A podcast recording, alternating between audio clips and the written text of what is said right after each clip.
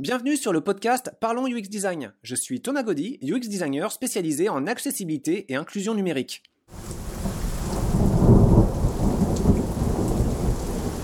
Salut tout le monde pour ce 103e épisode de podcast. Alors, euh, pour celui-ci, et puis euh, peut-être euh, quelques suivants, je ne sais pas tout à fait le, nombre, on verra bien, on va aborder une thématique un peu spéciale, à savoir les relations entre les jeux vidéo et leurs utilisateurs les plus atypiques. Alors, on va parler de différentes thématiques en gros, mais euh, c'est pour situer un petit peu mon intérêt là-dedans. Quand j'avais commencé mon doctorat en informatique sur le thème de l'accessibilité, j'avais eu euh, dans euh, l'administration de l'université le CNAM à Paris pour le laboratoire en informatique du CNAM j'avais eu à faire euh, une synthèse de mes intérêts de recherche. Et à ce moment-là, bah, j'avais expliqué que je visais une forme de jeu vidéo collaboratif, euh, multijoueur, donc évidemment, mais avec euh, des utilisateurs un petit peu, bah, un petit peu atypiques, justement. Donc, bah, pour ça, en fait, je vais y aller en, lisant un texte. En fait, j'espère que ça va pas être trop trop désagréable, mais voilà, pour un autre projet, j'avais commencé à écrire quelque chose, et puis je me disais, après tout, pourquoi ne pas le partager sous forme de podcast? Donc, euh, bah, c'est parti. Donc, essayez pendant un moment de considérer des profils de joueuses et de joueurs les plus dissemblables possibles, œuvrant conjointement vers un objectif commun. Prenez quelques instants pour imaginer quelques binômes jouant ensemble sur la même activité numérique. La question, c'est quel appariement vous représentez-vous? Est-ce que c'est par exemple des hardcore gamers avec des non-joueurs? Est-ce que c'est des adolescents? Avec leurs grands-parents, ou des personnes aveugles, avec des personnes tétraplégiques. Ça peut aller loin, hein. on peut trouver des appareillements euh, qui sont déjà très atypiques. Mais où est-ce que vous situeriez, vous, les limites de cette diversité de compétences? Alors, vous avez fait cet exercice de visualisation? Très bien. Bon, et maintenant une question simple. Est-ce que dans vos associations, vous avez toujours pensé à des personnes humaines? Et puis si oui, pourquoi? C'est peut-être par habitude, c'est peut-être par euh, conditionnement, et est-ce en partant du principe que des jeux vidéo supposent des capacités de lecture ou de manipulation qui correspondent plus aux habiletés humaines? Il existe pourtant beaucoup de jeux ne nécessitant aucunement de lire, et puis bah, là en exemple, en fait, vous pouvez vous reporter sur The Witness de Jonathan Blow, qui est un bon exemple. On a fait euh, d'ailleurs une vidéo, une courte vidéo euh, de 3-4 minutes sur notre chaîne YouTube. Et puis il y a beaucoup d'autres exemples encore qui reposent sur des modalités de contrôle vraiment très simples. Vous pouvez par exemple voir le blog Switch Gaming sur euh, switchgaming.blogspot.com et là on voit qu'un unique bouton peut suffire pour soutenir des mécanismes d'interaction d'une très grande variété de styles de jeu. Les animaux jouent. Alors par animaux, comprenez bien animaux non humains, parce qu'évidemment, bon, bah, on est des animaux. Donc histoire de nous resituer parmi nos congénères biologiques. Et euh, il joue parce que le jeu, c'est un puissant vecteur d'apprentissage, par des répétitions à base d'essais et d'erreurs, dans des circonstances où les échecs ne s'accompagnent euh, pas d'une section trop sévère, mettant l'individu en danger. Donc c'est pratique, on joue parce que ça nous permet en quelque sorte de répéter, de simuler des situations et puis de les ancrer jusqu'à ce que ça devienne dans certains cas des réflexes. Donc pour creuser cette idée, je vous recommande la présentation de la théorie de l'énaction, alors, euh, Bruno Dubuc, euh, en particulier, québécois, montréalais, euh, activiste, bah, propose une espèce de synthèse qui s'appelle Embodiment et Inaction. Et vous trouverez sans doute pas mal de traces de la plupart des références de ce chapitre sur YouTube. Donc je répète pour ça, si vous voulez en savoir plus un peu sur la théorie de l'inaction, voyez Bruno Dubuc, Embodiment et Inaction et ça permettra de voir un petit peu plus dans à quel point finalement la répétition d'action par le jeu, bah, c'est un mécanisme d'apprentissage euh, central pour ne pas dire indispensable. Donc les animaux jouent, car la pratique du jeu, elle renforce les chances de survie. Et puis le plaisir, c'est un bon moteur aussi pour répéter et par faire l'action dans un contexte non létal. Parmi ces animaux, les humains, ils ont développé une approche du jeu passant par le numérique. Mais cette approche, eh ben, elle n'est pas exclusive, en fait. Et on va voir ça plus en détail. Ça va devenir de plus en plus l'objet de, ce podcast. Donc, le jeu vidéo compatible avec des animaux non humains, bah, ça constitue une forme de défi d'accessibilité poussé à l'extrême. L'accessibilité, c'est le souci d'ouvrir un environnement à une plus large communauté d'utilisateurs et utilisatrices. On entend souvent parler du terme à propos d'outils ou de lieux pour accommoder des personnes en situation de handicap, par exemple des personnes aveugles ou en fauteuil roulant. Et pour mettre en place plus d'accessibilité quelque part, bah, il ne faut pas raisonner en termes de handicap, mais plutôt en termes de capacité et de besoins différents. Donc il s'agit de voir au-delà du consommateur humain, standard, en bonne santé physique, morale et financière, pour voir, bah, euh, pourquoi pas, des consommateurs humains euh, un peu moins standards, euh, parfois en relative bonne santé physique, mais avec un petit couac ici ou là, et puis il peut y avoir un petit couac aussi au niveau moral et financier. Et donc on peut voir que ces questions d'accessibilité, bah, ça peut partir dans toutes les directions à partir de ce principe d'humain standard en bonne santé physique et morale. Et euh, de là, ça peut partir dans toutes les directions, mais il n'y a pas forcément de limite. Donc on peut partir de l'animal humain jusqu'à un animal non humain, et puis euh, bah, euh, mettre le drapeau disant euh, pas au-delà, bah, finalement je sais pas. Mais on peut tout à fait considérer donc des questions d'accessibilité qui concernent des utilisateurs non humains. Alors parmi ces, utilisateurs non humains, on va voir avec des exemples de jeux impliquant des chats.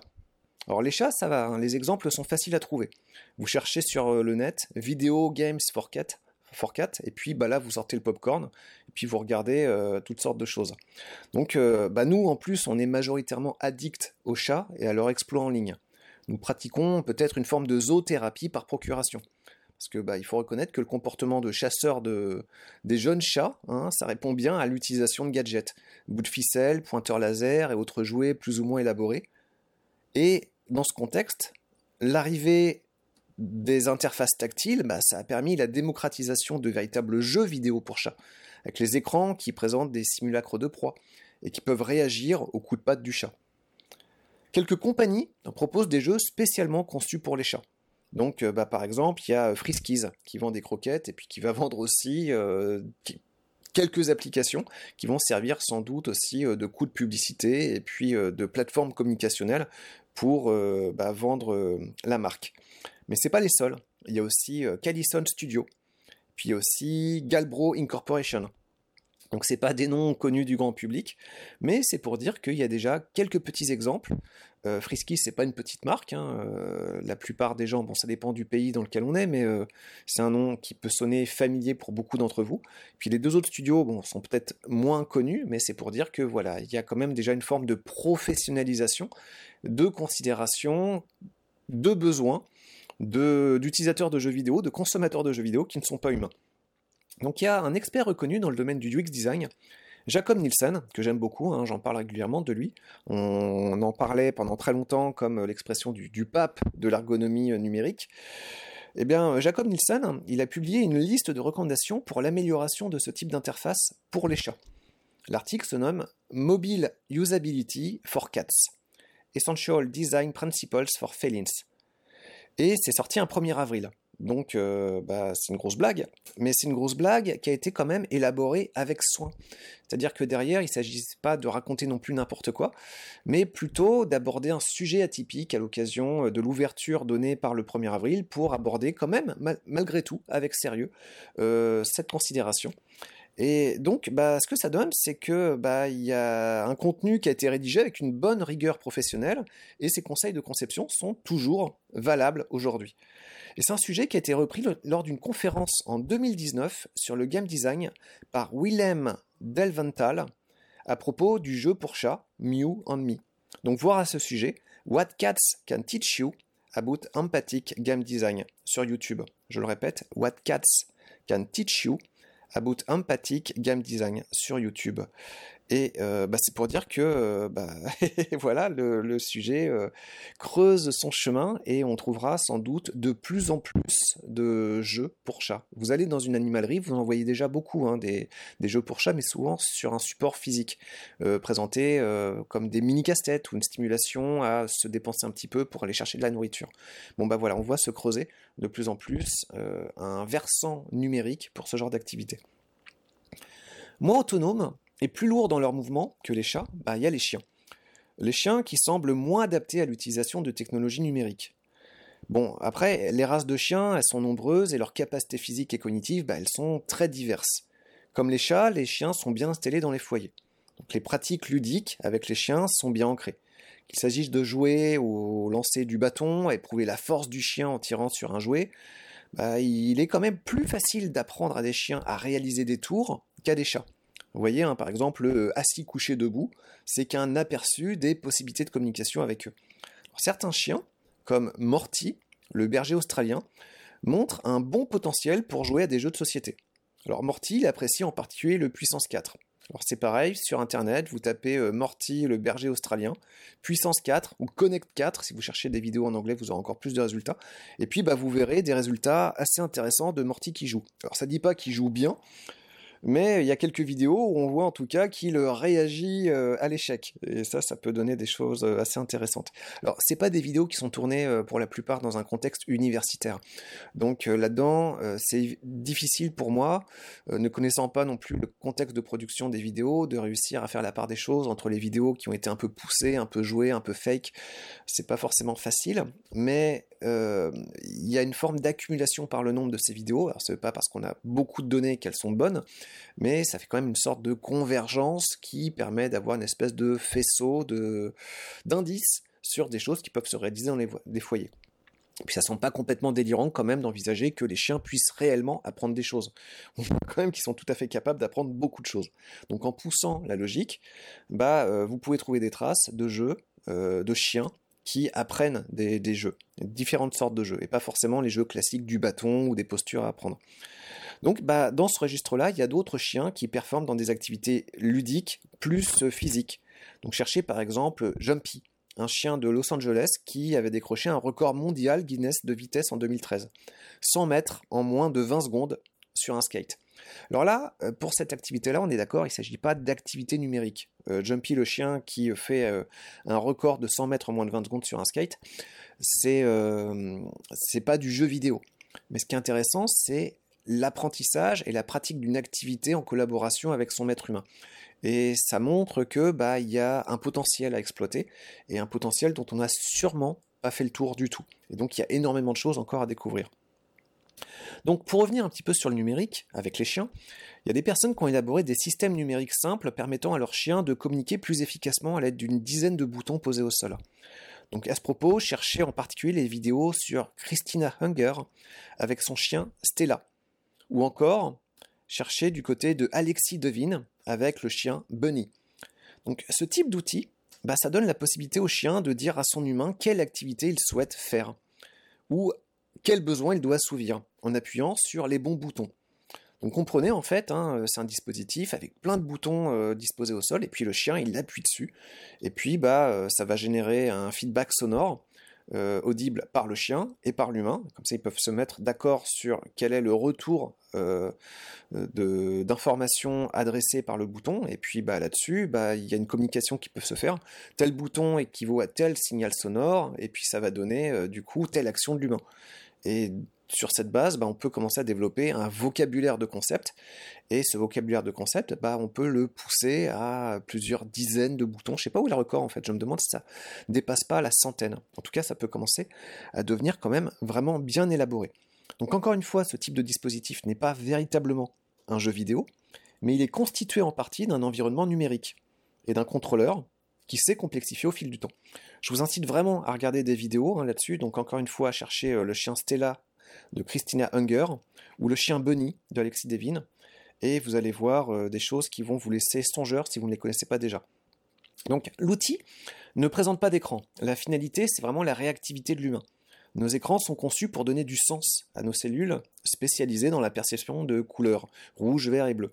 Bah, les chiens, eux, euh, pour la plupart, je suis pas complètement calé là-dessus, mais je pense qu'ils voient quand même bien différemment des humains. Puis il y a certains chiens qui voient pas, euh, il me semble, les couleurs de la même façon que nous. Certains, je crois, attention, euh, petit doute, certains chiens, je crois, ne voient pas du tout les couleurs. Bon, euh, prudence avec ça. En tout cas, ce qu'il faut en retenir, c'est que bah, finalement, nos pixels à nous, nos pixels d'écran, pour beaucoup de chiens, c'est pas adapté pour la vision.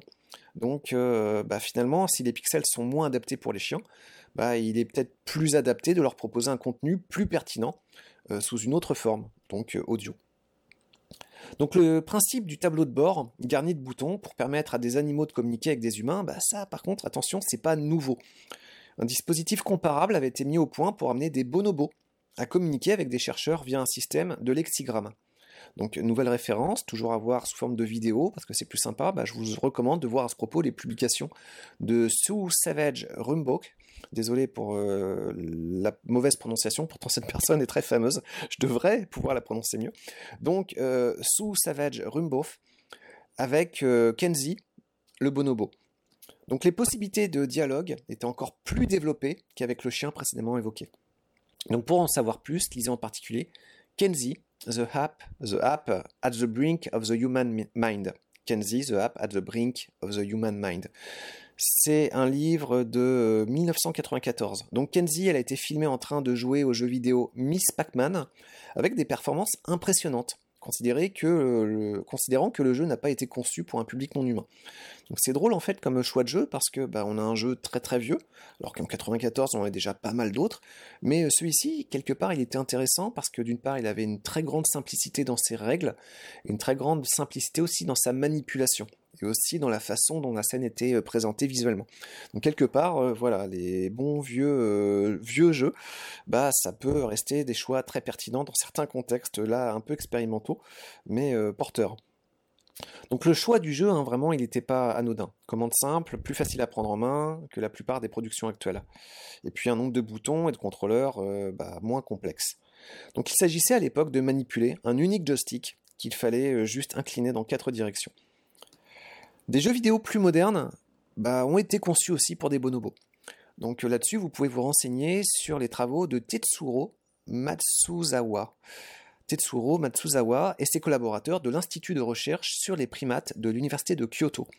Il a mis au point, avec son équipe, en 2017, un jeu vidéo permettant de tester la capacité de mémorisation immédiate des bonobos. Donc pour ça, on a un écran tactile qui présente des nombres durant une fraction de seconde avant d'être masqué. On dit comme ça, c'est pas forcément super sexy. Je suis pas sûr que ce soit un jeu qui se vende énormément auprès des humains, quoique hein, ça pourrait avoir un potentiel aussi. Là, donc, il s'agissait de voir les capacités de rétention des primates. Et ça, c'est intéressant parce qu'on est dans un cas où bah, les primates, ils nous explosent en termes de capacité sur ce point-là. Donc, euh, bah, le principe, c'est que le primate, il doit les sectionner par ordre croissant. Donc, je répète, hein, les nombres sont présentés durant une fraction de seconde, plusieurs nombres sur un écran. Et puis, bah, euh, les humains, euh, bah, ils n'arriveraient pas, a priori, à réussir à répondre correctement à un niveau de performance euh, que montre l'équipe de Tetsuro Matsuzawa. Donc, si le gameplay peut sembler vraiment basique, les performances de mémorisation des bonobos ainsi étudiées, eh ben, elles surpassent vraiment largement celles des humains. Donc, plus moderne encore, là, on peut voir du côté de l'entreprise Neuralink. Alors Neuralink communique sur MindPong. C'est un jeu de Pong conçu pour être joué par des macaques. C'est alors j'ai pas regardé du côté des articles. Euh, je vous recommande en fait les vidéos qui sont plus adaptées à un propos de vulgarisation. Donc eh ben, les vidéos de Neuralink montrent le macaque Padger jouer à Pong d'abord avec une manette, puis en se reposant sur un capteur d'activité cérébrale. Donc ça c'est intéressant parce que ça montre pour euh, en fait, pour les curieux et curieuses, hein, vous trouvez les vidéos en ligne du professeur Paul Nuijukian, encore une fois désolé hein, pour l'accent, Paul Nuijukian, plutôt c'est mieux prononcé, expliquant le fonctionnement de Mindpong. Donc là, ça montrera vraiment comment le, jeu a été plus euh, en détail conçu. Donc, avant de savoir jouer à Mindpong, Padger a été entraîné à jouer sur un jeu plus simple, avec des contraintes de réactivité moins strictes. Donc là, il s'agissait sur ce premier jeu de déplacer un avatar sur une série de cibles. Donc il n'y a pas de contrainte de réactivité. Il faut juste prendre son temps pour se familiariser avec des contrôles. Pas de risque d'échec. Le rythme de progression, donc, il était beaucoup plus doux. Et puis, bah, euh, au fur et à mesure, ça va se complexifier. Donc ça montre en fait que les singes, ils peuvent s'emparer de technologies humaines. Je ne vais pas euh, passer au travers de toutes les vidéos communiquées par Neuralink. Euh, faut toujours un petit bémol, hein, d'ailleurs, à propos de ces vidéos. J'ai pas lu vraiment d'articles derrière montrant à quel point c'était corroboré ou pas. Hein. Parfois, il y a des laboratoires qui publient des fakes. Euh, rappelez-vous, par exemple, le cas de la prison de Stanford. Euh, une publications qui montraient des choses vraiment passionnantes sur le comportement euh, d'humains dans un contexte carcéral. Et puis en fait, avec plusieurs dizaines d'années, avec le recul, on s'est aperçu que c'était un gros fake. Donc, donc voilà, là je vous parle de choses sur lesquelles j'ai pas confirmation certaine que ça se passe vraiment bien, mais encore une fois, ça peut donner des indices qui peuvent déjà donner de choses intéressantes à, à, réfléchir. Donc Mindpong, pas de risque d'échec, et puis c'est des exemples qui indiquent quand même, qui semblent indiquer que les singes peuvent s'emparer de technologies humaines. Donc il faut un accompagnement, il faut une pédagogie, mais il n'est pas indispensable de désigner un processus d'apprentissage en laboratoire. Donc euh, il peut y avoir euh, des processus d'apprentissage qui peuvent être conçus euh, en labo ou par des humains ou par des proches, et puis par un accompagnement assez long. Et puis des associations de stimulation peuvent avoir tout à fait des choses assez surprenantes et remarquables qui peuvent émerger de la part de différents animaux. Donc voilà, YouTube regorge de vidéos à propos de singes qui parviennent à manipuler par exemple des téléphones portables ou d'autres outils, encore dans différents contextes. Il y a une vidéo assez fameuse qui montrait un singe dans une voiture de golf en train de faire un tour d'un bâtiment. Euh, il était filmé par un humain, mais c'est bien le singe qui conduisait. Et donc euh, ça, c'était assez, euh, assez impressionnant. Le type de jeu consistant à déplacer un avatar abstrait vers une cible rudimentaire, mais il a été utilisé dans des recherches impliquant d'autres animaux. Mais pour ces autres animaux, bah là, ça sera pour un prochain podcast. Donc on continuera après avec euh, des cochons, on continuera avec d'autres types d'animaux. Et euh, bah voilà, une petite revue rapide de euh, quelques expérimentations qu'on peut trouver, un partage de références et de réflexions à ce propos. Donc je vous dis à la semaine prochaine pour poursuivre cette réflexion sur où en sont les jeux vidéo avec leurs utilisateurs les plus atypiques. Salut À dans 7 jours Merci d'avoir écouté ce podcast. Je vous invite à vous abonner pour ne pas rater les prochains épisodes. Si vous voulez en savoir plus sur moi, je vous invite à consulter mon profil LinkedIn, Thomas Gaudy, T-H-O-M-A-S, G-A-U-D-Y. Si vous souhaitez de l'accompagnement pour implémenter ces notions et ces outils dans vos équipes et vos projets, vous pouvez faire appel à mes services de consultant en UX Design. Il vous suffit de me contacter via mon profil LinkedIn. Au plaisir